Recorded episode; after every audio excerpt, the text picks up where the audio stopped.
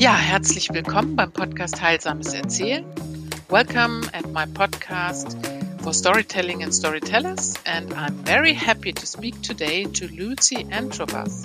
She's founder and director of Refugee Voices, a non-governmental organization based in Switzerland, Lausanne. Lucy, you are not a storyteller yourself, but you empower the voices of refugees to tell their stories. So, what is your organization about and what work do you do? Well, thank you so much, Iris, for the welcome, and I'm likewise very excited to be here and be exchanging with you. So, Refugee Voices really is about unlocking uh, diverse human potential, and we do that through using storytelling as a vehicle for personal transformation. Mm-hmm.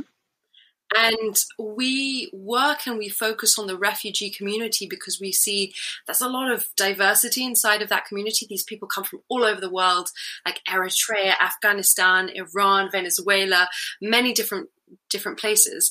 Uh, but there's also a pool of sometimes untapped talent and very unusual, crazy stories also. And what we do is when people have been through periods of trauma. They faced immense struggles, such as starving for several weeks trying to cross the Sahara Desert, or have been trapped in prison, or at times uh, things like living out of dustbins in order to stay alive on some extremes, then this trauma can cause the person to shut down and kind of isolate themselves and subsequently how they interact with their local community. And what we're really trying to do is getting them to open up again and bloom.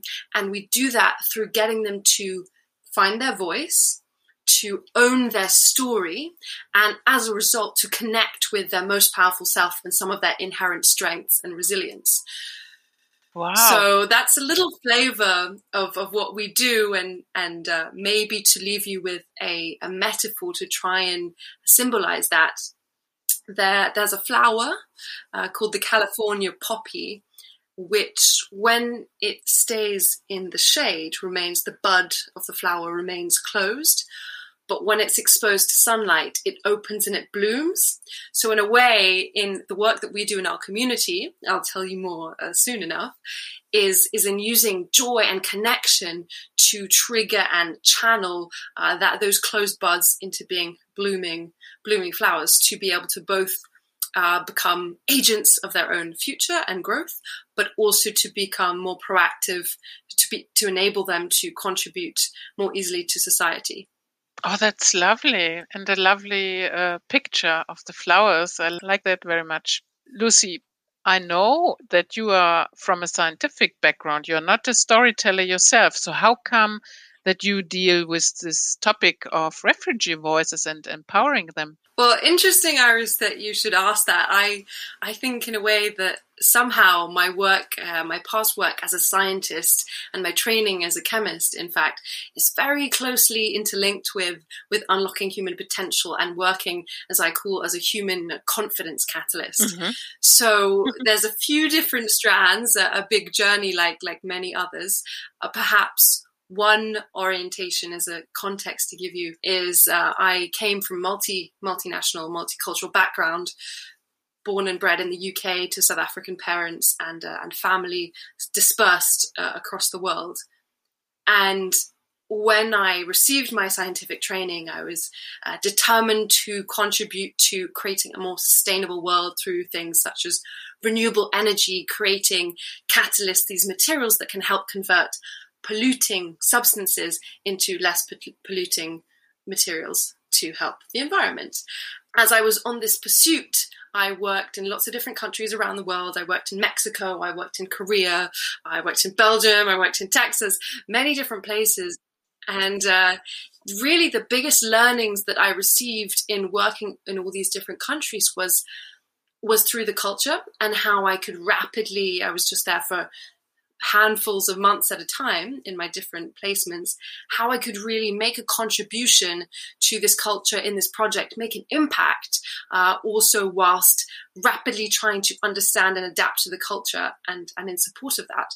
And um, so somehow through this journey as, as, a, as a chemist, I somehow developed, we could call it a, a social experimentation laboratory by simply by living in lots of diverse different places. I had the opportunity to work with uh, women in Korea, which is an age-based hierarchy classically in their in their professional ecosystem, and uh, and to balance between respecting the culture but also um, holding strong to my principles such as equality, women empowerment, and how can I get the the uh, youngest woman in the room speaking uh, uh, as well as uh, supporting the culture of the organization and, and, the society at large. And and so as a result of what we could call these these experiments, I became really fascinated by how can we, no matter where people come from, uh, when people have this inherent desire to give, to contribute, how can we enable that to happen faster?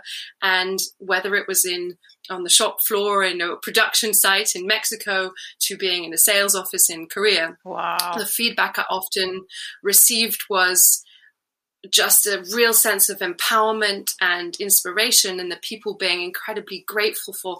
Thank you for allowing me to take the stage or giving me that opportunity. And that as a result had this really interesting repercussive effect on on other areas of their lives whether it be professional or personal uh, or creative. And uh, and uh, so in a way some of their across in different corners of the world some of the seeds for what we came to formalize in in in the methodology that we use in refugee voices were planted. Mm-hmm you used this beautiful image of the flower that when put into the right conditions with sunlight and, and nourishing elements can open up and come to bloom. So I imagine refugees, they are very vulnerable people. They have, as you stated, uh, lived through trauma, uh, bad conditions. So how does it exactly work? What do you do in your work with these people so they can own their story and find their story? So, let me tell you more, first of all, why we use storytelling as a vehicle for personal transformation. And then, in a way, I'm going to work backwards about what does our process and methodology actually look like to enable that let's imagine, for example, at the end of a three month program, we've been working with a group of, say, 20 refugees once a week for several hours. And at the end of a program, they take to a stage and they share their story about perhaps how they traversed the, the Sahara Desert or came to Switzerland or their dream to become a doctor, whatever it is. And that experience of being in front of a group of people who are all listening to their story, inspired by it, is quite symbolic for wow, well, if before I was struggling so much even to just survive, and now and I was struggling with depression and lack of sleep and difficulty finding a, go- a job, making friends, even something as simple as looking people in the eyes. And then now I have a hundred people looking at me, listening to me, taking an active interest in my story. What does that mean for who I am? And then what can I become? So in a way, starting at the end of the process, we'll use these moments of sharing their story to generate this kind of pride and use it as a springboard for okay, if I've done this today and this was something that months ago or days ago I didn't believe was possible for myself, what else can I do in my future that previously I didn't believe was possible? So that's in a way the the symbolic relevance of of storytelling and uh, the beauty in a way then of storytelling is that it's so accessible to everybody. So it becomes a very let's call it democratic tool of empowerment because by simply having another person with you you can go through this this exchange. Mm-hmm and connection. So there's a little bit about the the framing of where we go where we're going to with it and why we use that to symbolically enable this mm-hmm. empowerment and this growth of confidence. But then okay, then, then you're probably asking me, oh, Lucy, that sounds very nice, but how, how do you do it? How do you get there? um, and uh, so to then start from the beginning, um, we have uh, a lot of people and we're always in a way excited to work with them who maybe come to us in the beginning for example uh, a young man called Tuwalde from Eritrea he is he will say he will be whispering to us because he's nervous to look at his at us in the eyes and, and nervous to even speak out loud fully on a one on one basis. And he goes down into a whisper. Or we'll have another young man called Kalim who comes in and his body language is incredibly closed. And he's looking down he's afraid to look at us. He he comes across as a small kind of like a wounded bambi that you want to care for. And so often um, the manifestation of people that we start with is a lot of shyness, a lot of timidity, hesitation to use their voice, to look people in the eye, to, to interact with others and make friends. What we do then is take them on a very gradual step by step process, which is a bit like very gently getting into a warm bath and slowly increasing or decreasing the temperature um, by very gradually increasing the risk and the complexity of the activity that we do with them. When I speak uh, risk and complexity or risk and vulnerability, what I'm referring to is very basic uh, social things, such as if we imagine on the one end of the scale, it can be very scary for somebody, no matter what their background, to stand on a stage and speak uh, to yes. a group of people. It's sort of research that everybody or 80% of people have a also have this fear of public speaking. Yeah. So in a way, we're like, that's that's where we're going. But how do we get there in a very very step by step basis? So no throwing them in the deep end but what's the first thing that they can share that it's easy and feels natural and feels comfortable and they feel in a way in their comfort zone but that also can help us get to know them and connect with who they are. So a very simple starting point would be getting them to express something around their name and the origin of their name. And this can be quite a beautiful and enlightening uh, exercise because you suddenly discover, oh wow, the name of Jerubala means a flowing river in Arabic or in Tigrinya or whichever language it comes from. And we have another one that means sword and like a warrior. And suddenly you build this beautiful, rich picture of the characters that you have around you just on something as simple as one's name. And, and that can apply to people from wherever they are in the world. There's always a meaning or an origin or significance of one's name. Or um, if they don't know the origin or meaning, which is very rare, perhaps a famous person, Ali, like Muhammad Ali, like the fighter. And that can get them in a quite playful way to express something of who they are. And what we do is just from that point on, we'll go very gradually, step by step, introducing greater complexity or greater risk. So a complexity might be, okay, not just about, mm, your name, but maybe where you come from or your family. Still very, very simple, but very taking them in gently. And the risk might be okay, instead of just sharing it with your partner, maybe now you're going to share with it in a group of three. We're increasing the, the risk or the vulnerability of both who and how large the audience that they share with, but also the nature of the content that they're sharing. And what you'll find is with positive reinforcement through this process that very, very quickly you can get them to a place where they'll share something really deep and vulnerable. Mm-hmm. This can be something such as why I had to flee Syria and or how I managed to escape the Taliban and uh, what my journey was like to eventually find a job in, in this new land in Switzerland that I live in. Why that's incredibly important, incredibly powerful is because in those moments when someone's really shared something about who they are and the darkest fears, but biggest triumphs also in life, that's a moment when other people go, wow, and feel super connected to them and super inspired. And when they receive that suddenly, after sharing this thing that was potentially really traumatic for them at the time, but it's inspired somebody else, it makes them feel stronger, because they've transformed in a way what was a difficulty or pain into strength, into resilience, and into inspiration for others.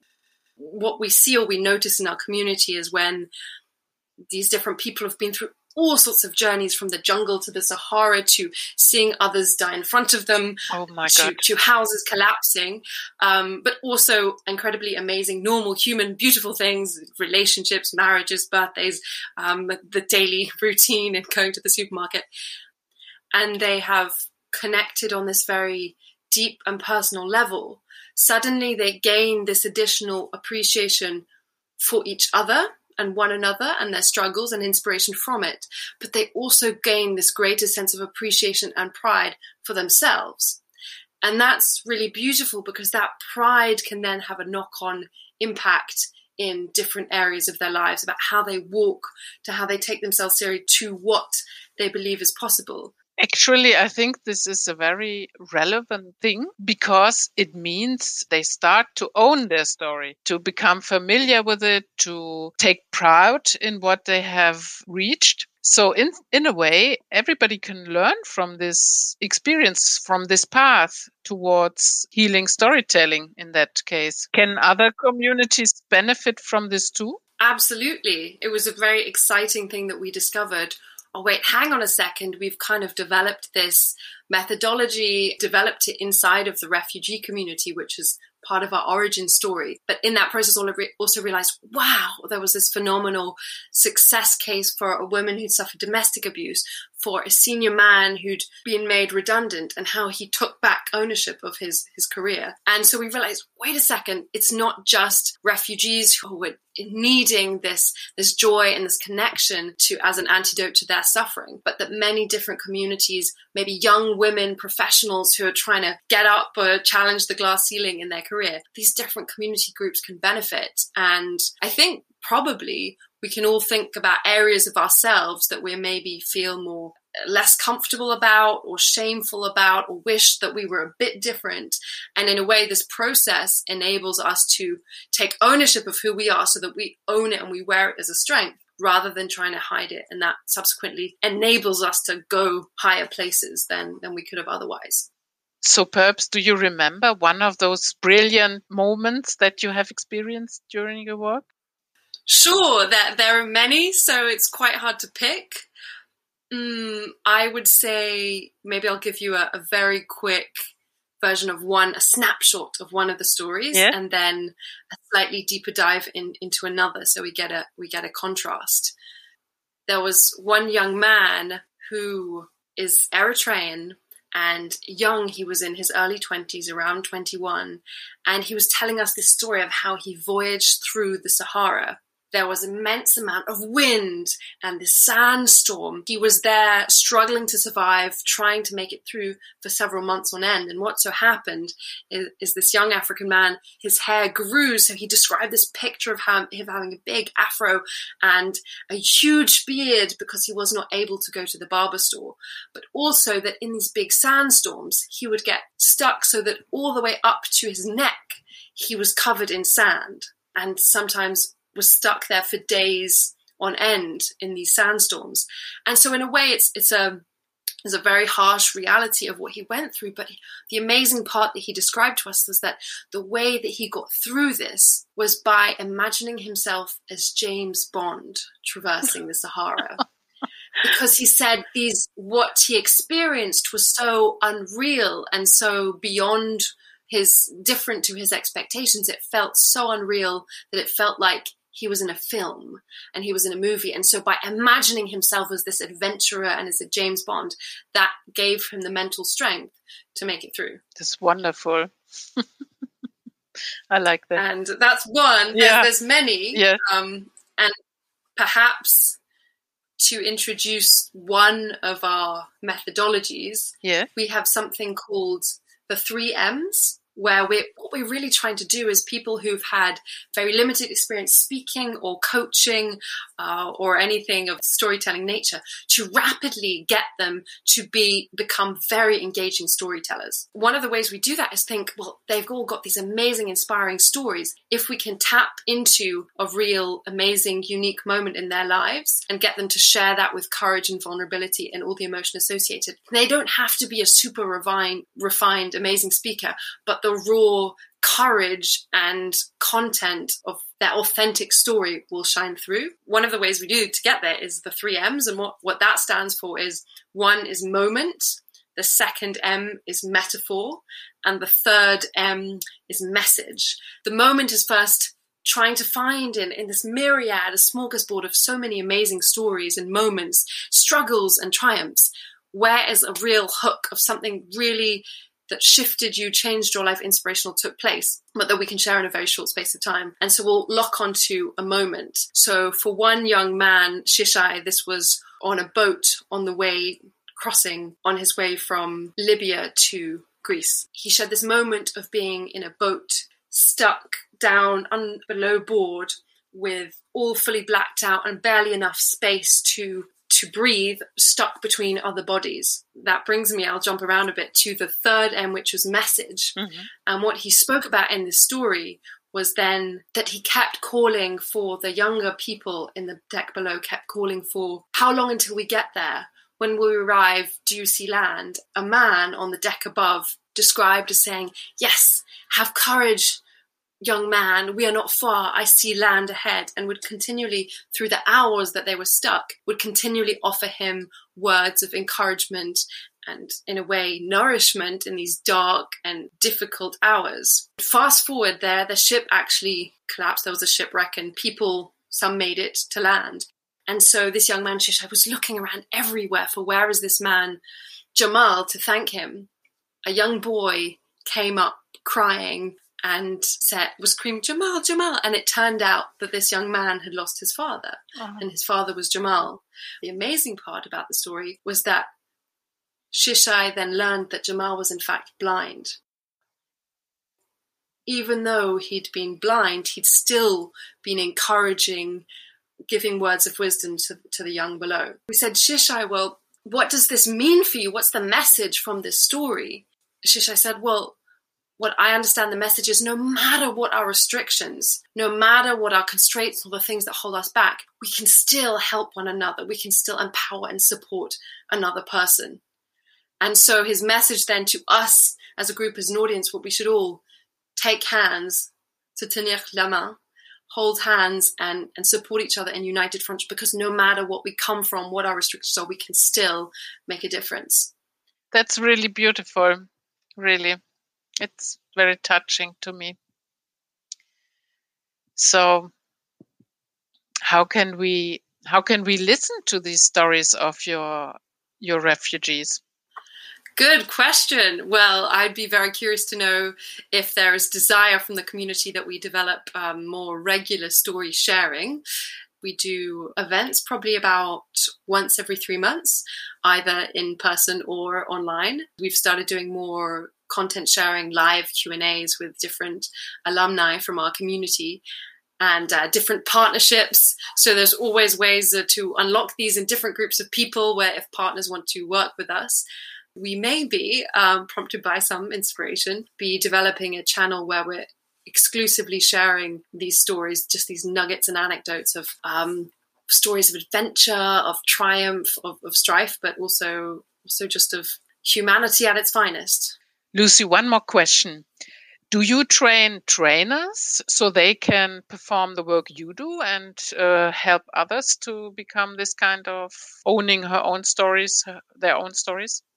Yes, absolutely. And actually, it's the thing which, amongst all of these other stories, gets me the most excited because, in a way, it's the embodiment of empowerment. And we have uh, one mantra in our, or many mantras in our community. One of them is empower another to empower yourself what we're actually doing in throughout the program is everybody is teaching each other. We provide the space the environment and facilitate these these exercises and insights coming out. But ultimately you're going to learn a key insight by looking your partner or your group in the eyes and the feedback that they reflect back to you. In a loose sense we're we're constantly wanting to empower and coach people that they're not only experiencing the training or gaining confidence, but they are starting to embody it such that they could also share that with another. And we manifest that in our program through people becoming coaches of each other.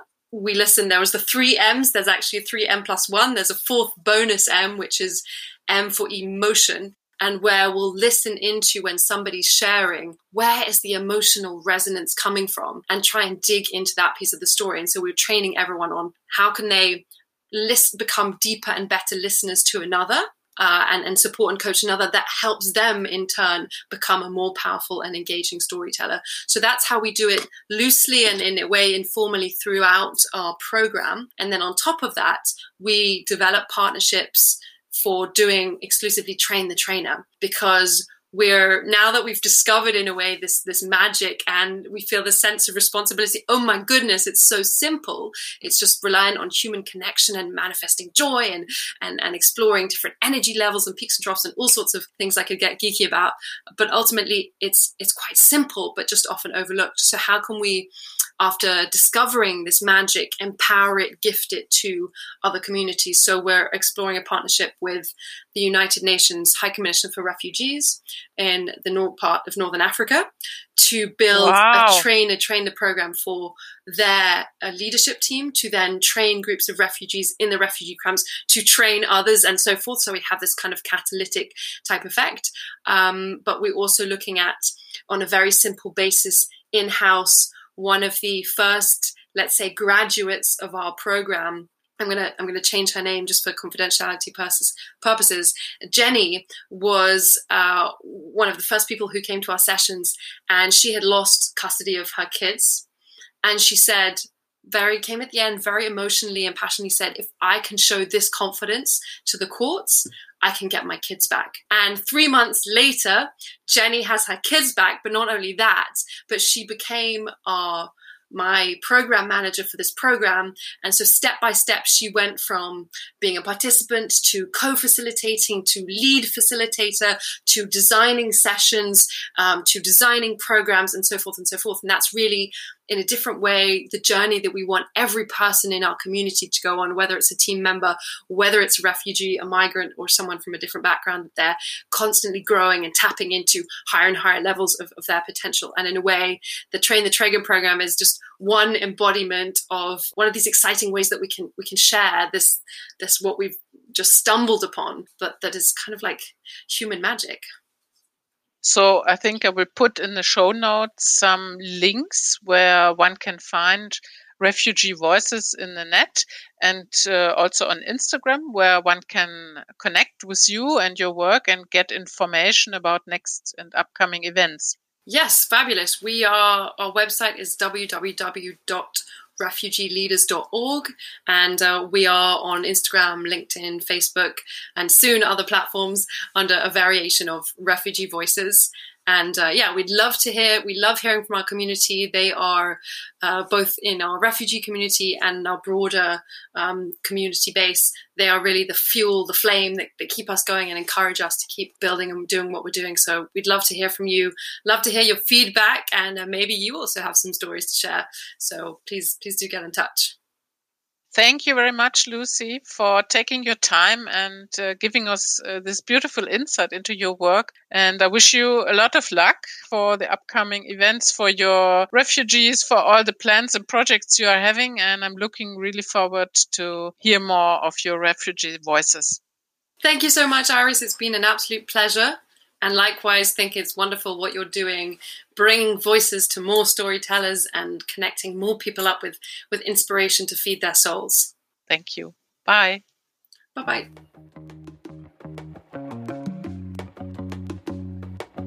That was the podcast interview today with Lucy Antrobus. Thank you for listening and I wish you a lot of fairy tales in your life. Vielen Dank. Das war der Podcast Heilsames Erzählen für heute. In den Show Notes gibt es wie immer weitere Infos, ähm, eine Transkription auch auf meinem Blog zum Podcast. Und ansonsten wünsche ich euch alles Gute und eine märchenhafte Zeit.